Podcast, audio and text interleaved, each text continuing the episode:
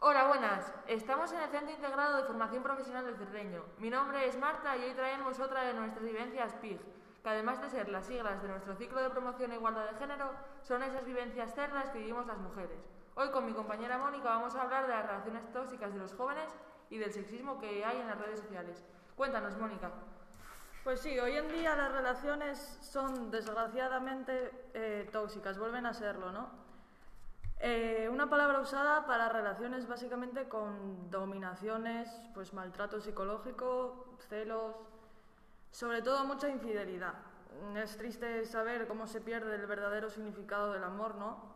Eh, ¿A ti cómo te parece ¿A ti cómo te parece que utilizan las redes sociales los jóvenes hoy en día? Pues mira, actualmente hay un contenido. Una de las más importantes de momento es Instagram.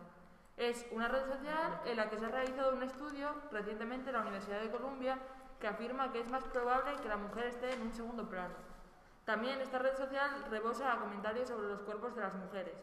Ataques a su libertad sexual y etiquetas tales como zorra y puta siguen a la orden del día. Tú cuando subes una determinada foto puedes poner estos hashtags sin tener ningún problema por ello. También el modo en el que se está organizando el contenido pone en manifiesto la existencia de una mirada adolescente y sexista.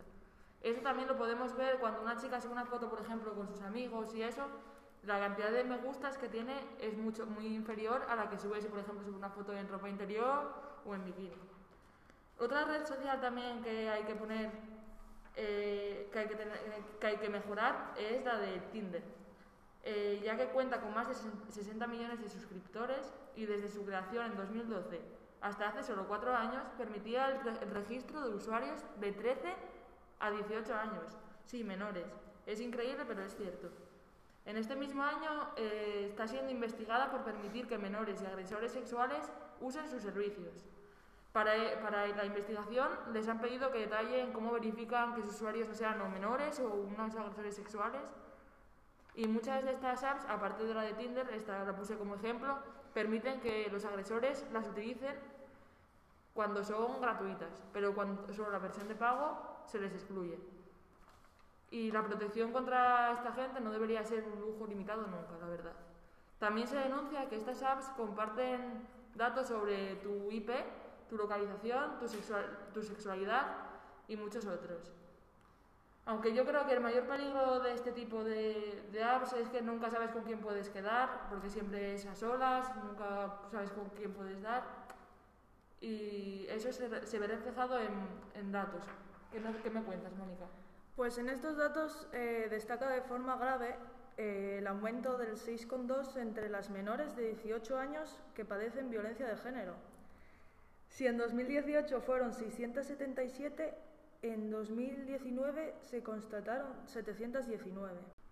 Eh, los menores de 18 años fueron el grupo de varones que más incrementó las denuncias en 2019. Experimentaron un incremento del 21,4% del 21 como receptores de denuncias de malos tratos a mujeres. ¿Cómo te, cómo te parece que estas incidencias y maltratos de hoy en día eh, resultan en las redes sociales? Pues mira, eh, se ve que en las redes sociales últimamente han aparecido nuevos modos de prostitución, por así llamarlo. Te voy a hablar de una que se llama OnlyFans. Su idea principal, del principio, era crear un espacio en el que los influencers pudieran vender contenido exclusivo a sus seguidores más fieles. Pero a medida que fue haciéndose popular, fue subiendo de tono, hasta el punto de transformarse en el destino para trabajadores sexuales. La falta de censura y la alta demanda de contenido pornográfico debido a la cuarentena hicieron que esta red social aumentara un 75% las suscripciones. Tiene, actualmente tiene 30 millones de usuarios y 450.000 creadores de contenido. Funciona por una suscripción previa, previo pago, puede ser entre 5 euros y 50. Otra modalidad es también que el suscriptor le pida algo en concreto al creador del contenido y fijan un precio. Una foto, por ejemplo, ligera de ropa, desnuda o lo que sea. Y fijan un precio y ya lo, lo pagan. También se llevan, se llevan el 80% del dinero, el otro 20% se lo lleva la app.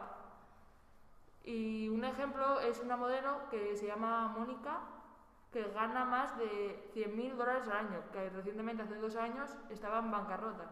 Y esto le ayudó a ganar una cantidad de dinero. En OnlyFans todo vale.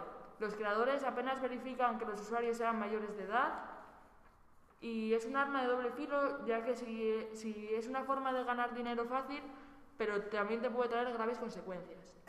Lo más preocupante de esta aplicación no es el contenido en sí, que también es el gran aumento de menores que venden el contenido explícito en esta red social. La verdad que a mí me parece algo que hay que analizar, porque esto te puede traer graves consecuencias de ciberacoso, que las chicas siempre son las víctimas del 70% de los casos, por ejemplo.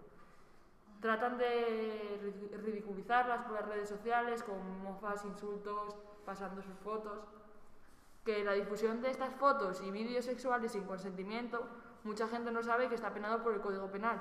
Lo recoge como un delito con pena de cárcel, de 2 a 5 años. El Código Penal también castiga al que difunde el vídeo, no solo al que lo graba y lo pasa de primeras, de 1 a 4 años de cárcel. Instagram, como decimos antes, aparece en cabeza con un 35% de jóvenes que afirma recibir abusos en esta red, seguido por el WhatsApp, que tiene un 28% de incidencia, y Facebook, que tiene un 20%. Esta, el ciberacoso es una manifestación más de violencia contra las mujeres como el acoso callejero. ¿Qué me puedes contar sobre esto, Mónica?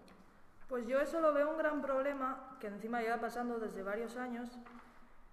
Es el miedo que pasan las chicas, sobre todo las chicas jóvenes, eh, cuando van solas por las, por las noches. Bueno, las chicas y sus familiares, sus padres o hermanos o lo que sea. ¿Por qué? Porque por culpa de muchos hombres, por llamarlos de alguna manera, que con sus comentarios o halagos, como ellos dicen, hacen sentir cómoda, incómoda a una chica, incluso a seguirla y bueno, en, en casos más graves acaban violándolas, pero son casos más graves.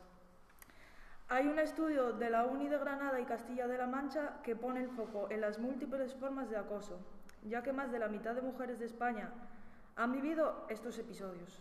Y esto se tendría que erradicar con la educación sexual, ¿no? Para que esas mujeres no tienen por qué sentirse con miedo ni, ni el no poder ir, volver solas por la noche por miedo a que les pase algo o que se sientan indefensas en algún momento por culpa de esos hombres, ¿no? ¿Y tú crees que eso podremos algún día solucionarlo y que deje de pasar? Pues espero que sí, pero nos queda mucho, mucho trabajo por hacer. Sí, demasiado. Así que muchas gracias. Un placer. Nos vemos en otro podcast con mis compañeras de promoción de igualdad.